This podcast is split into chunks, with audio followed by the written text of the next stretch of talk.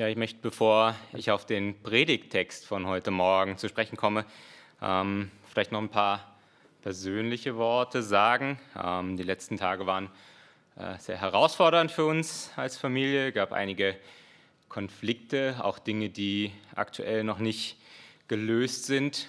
Und der Gedanke, der dann immer wieder in mir aufkommt, auch wenn solche Dinge passieren, ist nicht das erste Mal, ist, kann ich so überhaupt in den Gottesdienst gehen? Ist es überhaupt der Platz, ähm, wo ich dort sein sollte? Bin ich würdig genug? Ist das richtig? Kann ich anderen Leuten was von Jesus erzählen, wenn ich irgendwie selber in Konflikten stehe, sei es jetzt mit ihm oder in der Familie? Und wir haben ganz zu Beginn dieses Lied gesungen, wo es heißt, Herr, wohin sonst sollten wir gehen? Ähm, ich glaube, es passiert schnell, dass wir an diesen Punkt kommen, wo wir denken, so wie ich mich gerade fühle und so wie ich bin, da ist es besser, wenn ich Abstand halte.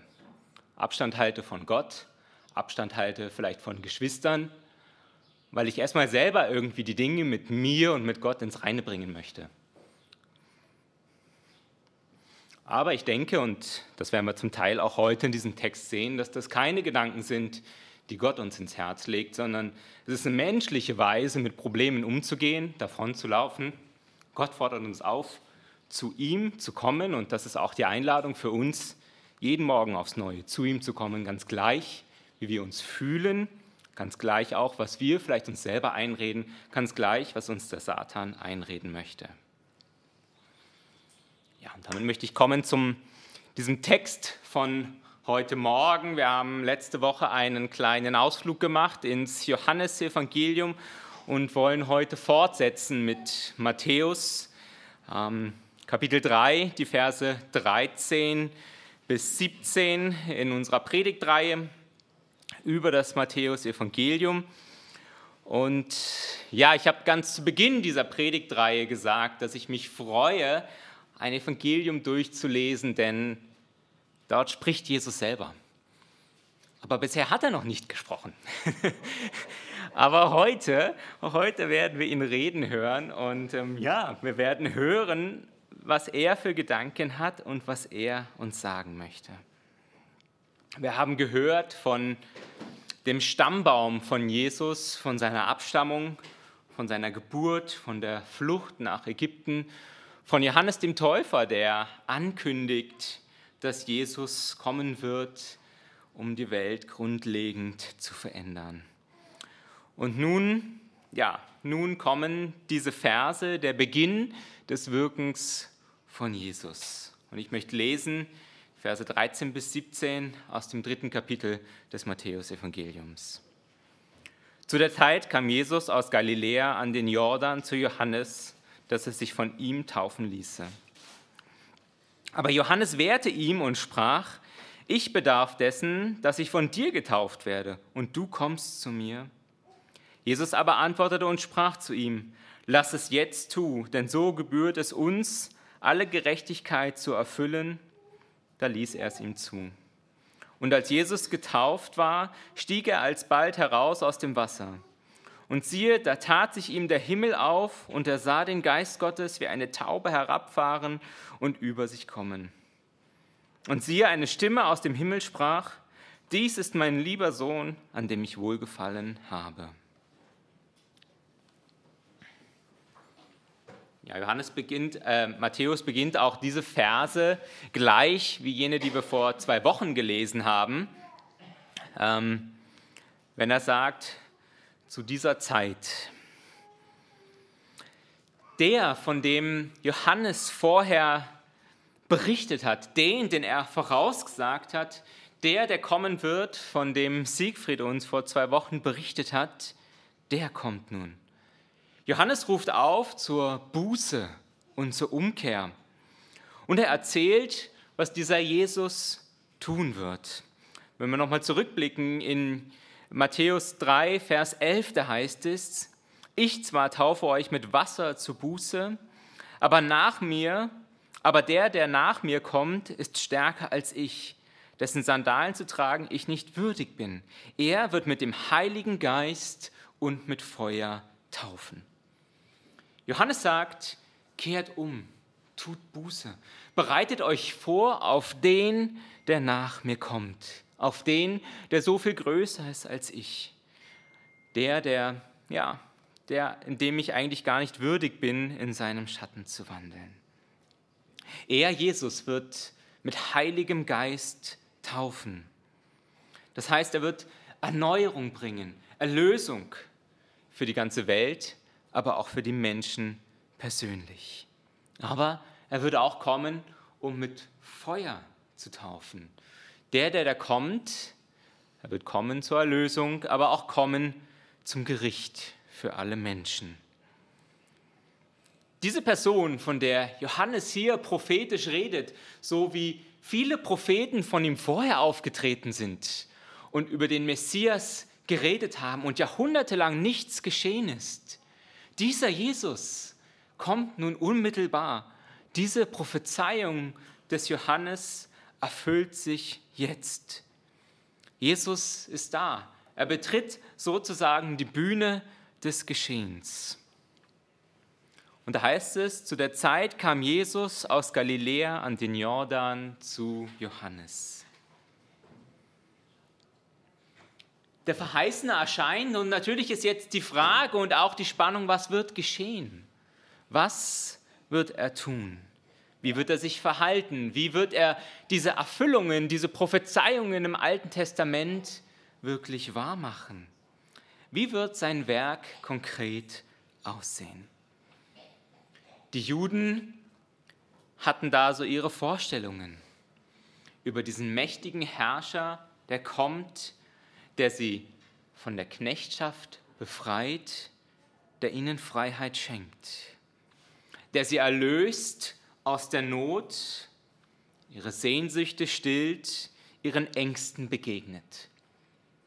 Aber viele Menschen zu dieser Zeit beziehen das rein auf ein Leben im Diesseits, auf ein Leben in dieser Welt. Da geht es um die Befreiung von der römischen Besatzung, die Wiederherstellung des Staates Israels, die Erlösung von weltlichen Nöten. Und nun kommt Jesus, so wie Johannes es versprochen hat. Aber warum kommt er? Wir lesen, Jesus kam zu Johannes, dass er sich von ihm taufen ließe. Jesus reiht sich ein in eine Schlange von Sündern. Viele vor ihm, viele nach ihm, die, nach, die zu Johannes in die Wüste kommen, weil sie erkennen, ich brauche Vergebung. Ich muss umkehren. Ich muss Buße tun. Dieses Verhalten, diese Schlange, in der Jesus hier steht, sie passt eigentlich nicht zu ihm. Das ist nicht das, wie die Menschen sich den Messias, den Retter, den Erlöser vorstellen, dass er sich in eine Reihe stellt mit Sündern und Verbrechern. Aber nicht nur die Vorstellung der Menschen entspricht nicht dessen, was hier geschieht, sondern auch die Vorstellung von Johannes dem Täufer.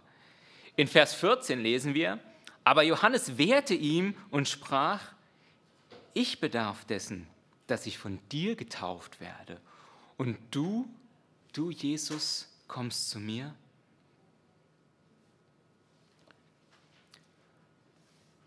Was uns Matthäus hier berichtet und was wir auch aus anderen Evangelien lesen, ähm, ähm, was, was, was Matthäus uns hier nicht berichtet, aber was wir aus anderen Evangelien lesen, ist, dass Jesus und Johannes sich gut gekannt haben. Sie waren verwandt auf der einen Seite, Sie werden immer wieder Zeit miteinander verbracht haben, von Kindheit an. Aber nicht nur das, nicht nur diese familiäre Bindung und Beziehung, sondern Gott hat Johannes auch auf ganz besondere Art und Weise Dinge über Jesus offenbart. Viele Menschen wussten nicht, wer Jesus wirklich ist, haben ihn nur gesehen als einen Wundertäter, als einen weiteren Propheten. Aber Johannes hatte Offenbarung über das, wer Jesus wirklich ist. Der Sohn Gottes, Retter der Welt. Und deswegen verwundert es nicht, wenn Johannes sagt, schön Jesus, dass du da bist, schön, dass wir uns sehen. Aber sorry, in dieser Schlange, in der du stehst, da bist du falsch. Hier stehen die Sünder und Verbrecher.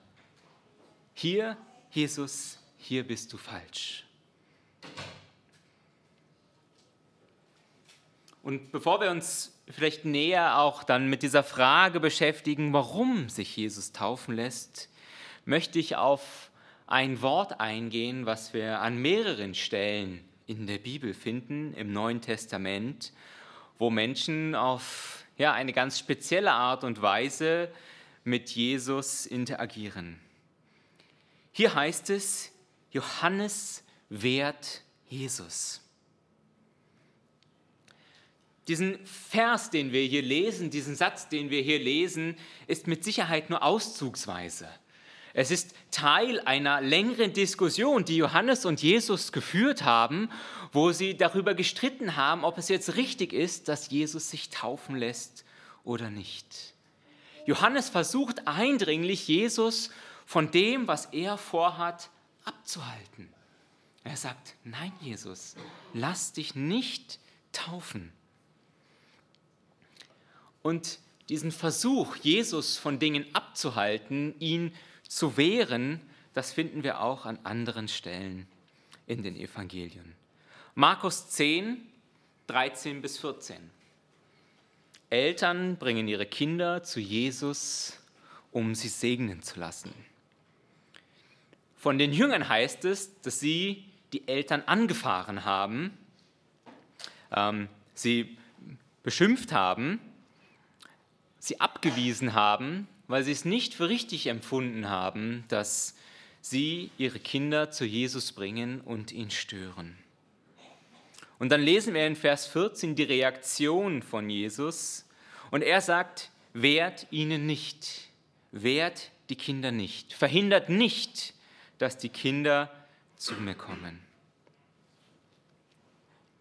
Matthäus 16, Verse 21 bis 23 die erste Ankündigung vom Leiden Jesu. Als Jesus davon spricht, dass er eines Tages am Kreuz für uns sterben wird, da hört der Jünger Petrus diese Worte.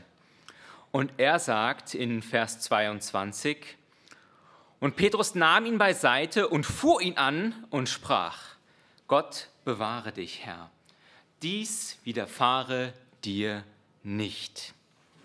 Oder die Elberfelder Bibel schreibt, und Petrus nahm ihn beiseite und fing an, ihn zu tadeln, indem er sagte, Gott behüte dich, Herr, dies wird dir keinesfalls widerfahren. Die Antwort auf Jesus von diesen Worten von Petrus lesen wir dann. Er sagt, Geh weg von mir, Satan. Menschen und nicht nur irgendwelche Menschen, sondern jene, die Jesus ganz nahe stehen, Weggefährten von ihm, versuchen, Jesus daran zu hindern, das zu tun, wozu er gekommen ist. Aber warum tun sie das? Warum tun vielleicht auch wir immer wieder das? Zu versuchen, Jesus zu hindern an dem, wozu er gekommen ist. Johannes, Petrus und die Jünger haben etwas gemein. Sie wollen verhindern, dass Jesus sich erniedrigt. Die Jünger sagen, du bist, du bist der Meister. Du musst dich nicht mit diesen unbedeutenden Kindern abgeben. Das ist doch unter deiner Würde. Jesus, du bist gekommen, um die wichtigen Menschen zu lehren, um dich denen zuzuwenden, die verstehen, was du sagst, um dich jenen zuzuwenden, die dein Wort hören können und aufnehmen können. Petrus sagt,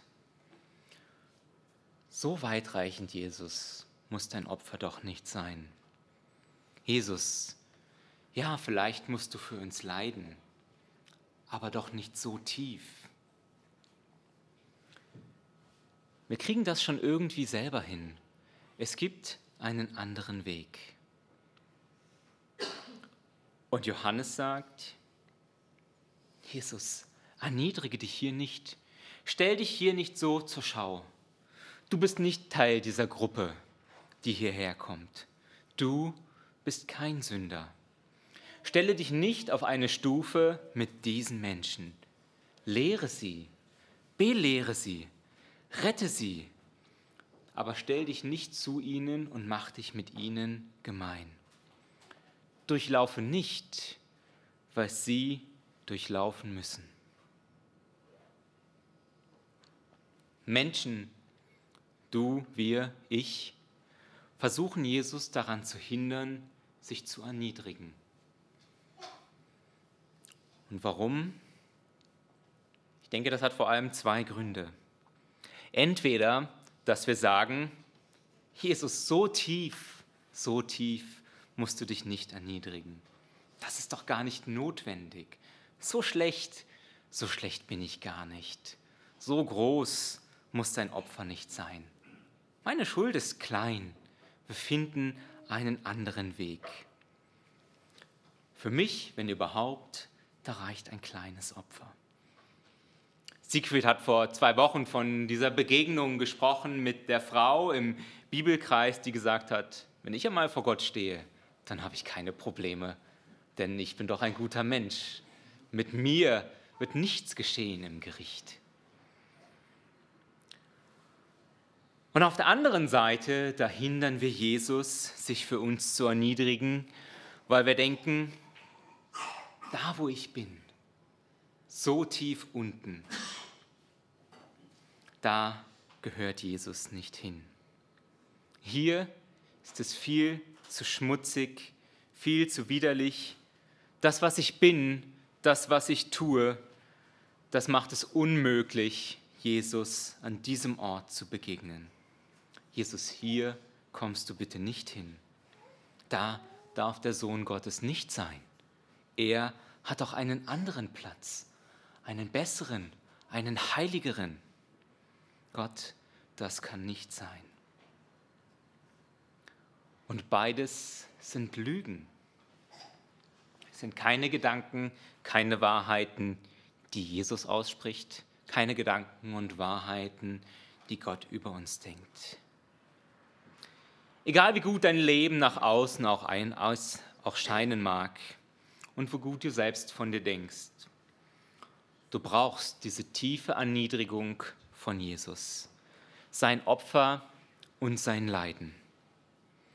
Und egal wie schlecht du von dir denkst und egal wie schlecht andere Menschen von dir denken mögen und egal was andere Menschen über dich aussagen, wie du deinen Wert definierst, wie die Gesellschaft deinen Wert definiert, sei dir gewiss, Jesus geht noch tiefer. Jesus erniedrigt sich noch mehr, um dich und dein Leid zu tragen. Niemand ist zu schlecht, zu böse, zu verlogen, zu unansehnlich, zu krank, zu sündhaft, als dass Jesus ihm nicht begegnen möchte und kann. Und wisst ihr, wenn das für Jesus gilt, wenn das das ist, was er tut, wie viel mehr sollten auch nicht wir das dann für andere tun? Es gilt auch in unserer Nachfolge für uns persönlich, es gilt auch in unserer Nachfolge für uns als Gemeinde. Und ich habe vor kurzem erfahren, dass jemand bei uns in der Gemeinde gewesen ist mit einer Biografie, die vielleicht nicht unbedingt dem Ideal entspricht, dem wir uns als Christen, das wir uns vorstellen. In Lebensumständen, die vielleicht nicht dem entsprechen, was wir als Maßstab Gottes empfinden. Und diese Person hat gesagt, ich bin hierher gekommen, aber ich habe mich so, wie ich bin, nicht wohlgefühlt, nicht angenommen gefühlt in dieser Gemeinschaft. Und als ich das gehört habe, bin ich traurig geworden, auch ein Stück zornig, aber vor allem traurig. Denn dort, wo Jesus Menschen begegnet, wo Menschen Jesus begegnen, da haben sie anderes empfunden. Und ich denke, das sollte auch der Maßstab sein, wie wir Menschen begegnen.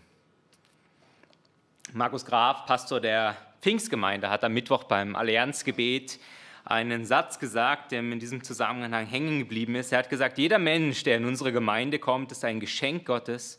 Und es ist die Frage für uns, wie wir mit diesem Geschenk umgehen. Lieblos, liebevoll.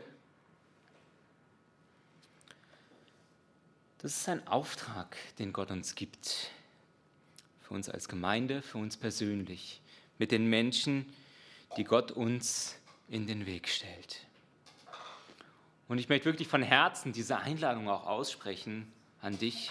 Wenn du heute Morgen hier sitzt und dir denkst, ja, ich komme zwar hierher, aber eigentlich ist da etwas, wo ich mich nicht wohlfühle, wo ich das Gefühl habe, so wie ich bin, bin ich hier eigentlich nicht angenommen und akzeptiert, dann möchte ich dich wirklich einladen, auch nach dem Gottesdienst auf mich zuzukommen, das Gespräch mit mir zu suchen, dass wir gemeinsam darüber reden können.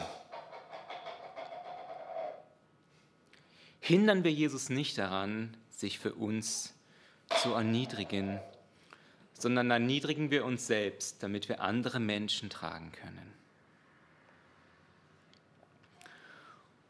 Und wisst ihr, wann immer die Menschen versucht haben, Jesus an etwas zu hindern, es war vergeblich. Jesus ist ans Kreuz gegangen. Jesus hat sich taufen lassen. Die Kinder, sie sind zu Jesus gekommen. Jesus ist diesen Weg gegangen, weil er wusste, es ist das, was der Vater von mir verlangt. Es ist der Weg, den Gott für mich vorherbestimmt hat. Und dort können auch wir Menschen mit unseren ja, oft falschen Motiven und Beweggründen Jesus nicht daran hindern. Und so lesen wir auch hier in Vers 15, Jesus aber antwortete und sprach zu ihm, lass es jetzt zu, denn so gebührt es uns, alle Gerechtigkeit zu erfüllen. Und da ließ er, Johannes, es ihm zu. Der erste Satz von Jesus im Matthäus-Evangelium. Lass es jetzt zu, denn so gebührt es uns, alle Gerechtigkeit zu erfüllen. Es ist interessant, dass Jesus hier nicht von sich spricht, sondern von uns. Er schließt Johannes hiermit ein. Er sagt, es muss geschehen. Gott hat es vorherbestimmt für uns beide, dass die Dinge geschehen. In Jesaja 53, Vers 12 gibt es eine Prophetie hier im Alten Testament über Jesus und dort wird berichtet, denn er hat sein Leben geopfert und sich zu den Sündern zählen lassen. Tatsächlich aber hat er die Sünde vieler getragen und ist für sie und ist für ihre Sünden eingetreten.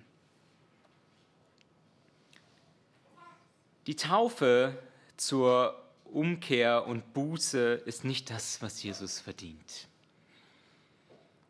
Es gibt Menschen, die sagen, das ist doch der Beweis. Jesus war ein Sünder, denn er lässt sich hier taufen. Das ist nicht der Grund, warum sich Jesus taufen lässt. Er war und ist zu jeder Zeit ohne Schuld und Sünde. Das ist das, was die Bibel ganz eindeutig lehrt. Aber Jesus geht diesen Weg und er nimmt das, was er tut, auf sich, auch die Verleumdungen und falschen Vorwürfe, die ihm Menschen machen werden, um sich mit jenen zu identifizieren, für die er gekommen ist. Er wird ein Teil jener, die er retten möchte. Und es ist auch ein Abbild für das, was Jesus später einmal tun wird, wenn er ins Kreuz geht und diese Schuld der Sünde, die Schuld aller Menschen tragen wird.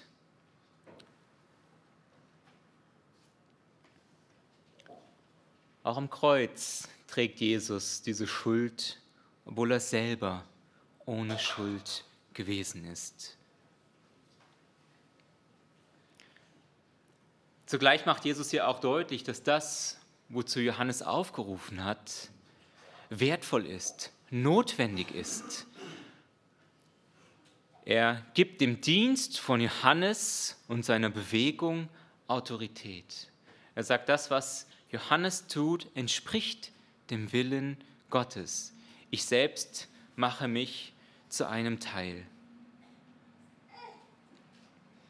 Gleich zu Beginn, und das haben wir an vielen Stellen jetzt auch schon in diesen wenigen Versen, in diesem kurzen Teil des Anfangs des Matthäusevangeliums gesehen, macht Jesus deutlich, ich bin gekommen, um mich allen Menschen zu nahen den Sündern, jenen, die nichts wert sind, jenen, die verachtet werden in der, in der Gesellschaft und unter den Menschen.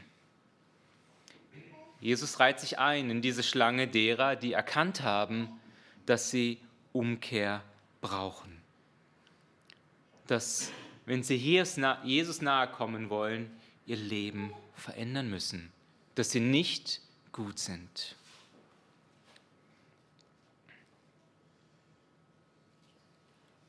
In den Versen 16 bis 17 lesen wir weiter. Und als Jesus getauft war, stieg er alsbald herauf aus dem Wasser. Und siehe, da tat sich ihm der Himmel auf, und er sah den Geist Gottes wie eine Taube herabfahren und über sich kommen. Und siehe, eine Stimme aus dem Himmel sprach, Dies ist mein lieber Sohn, an dem ich wohlgefallen habe.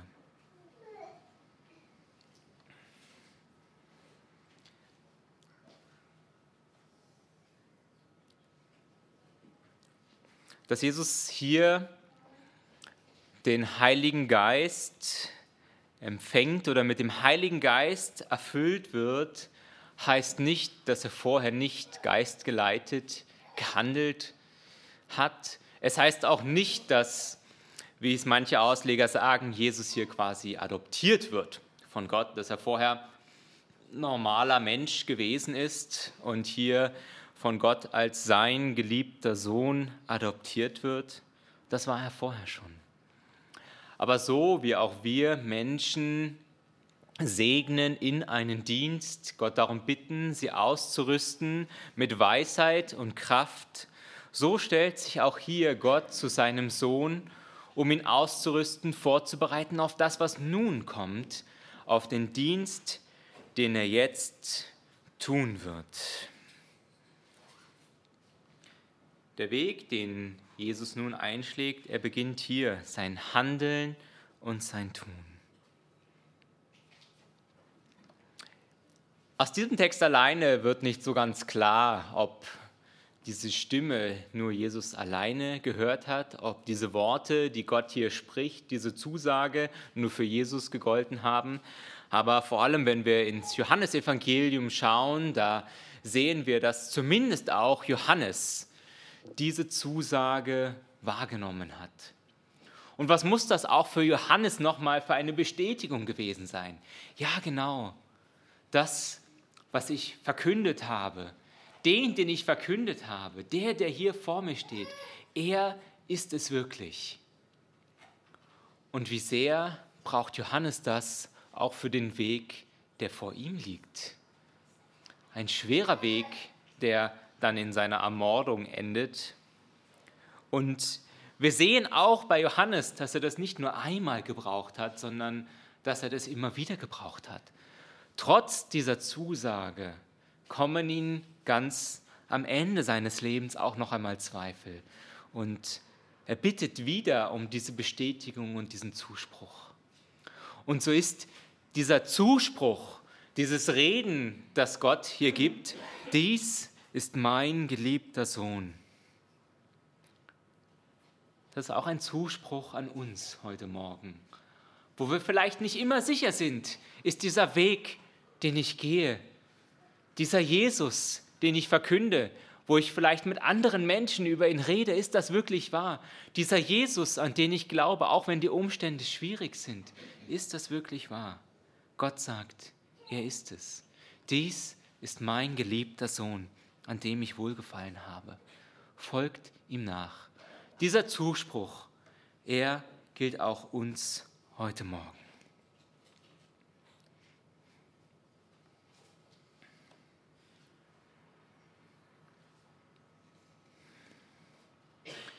Jesus kommt an den Jordan. Er kommt in diese Welt, nicht weil er selber Sünder ist, nicht weil er sagt, das ist der Ort, wo alle Menschen so sind, wie ich bin, sondern er kommt, um sich den Sündern zu nahen.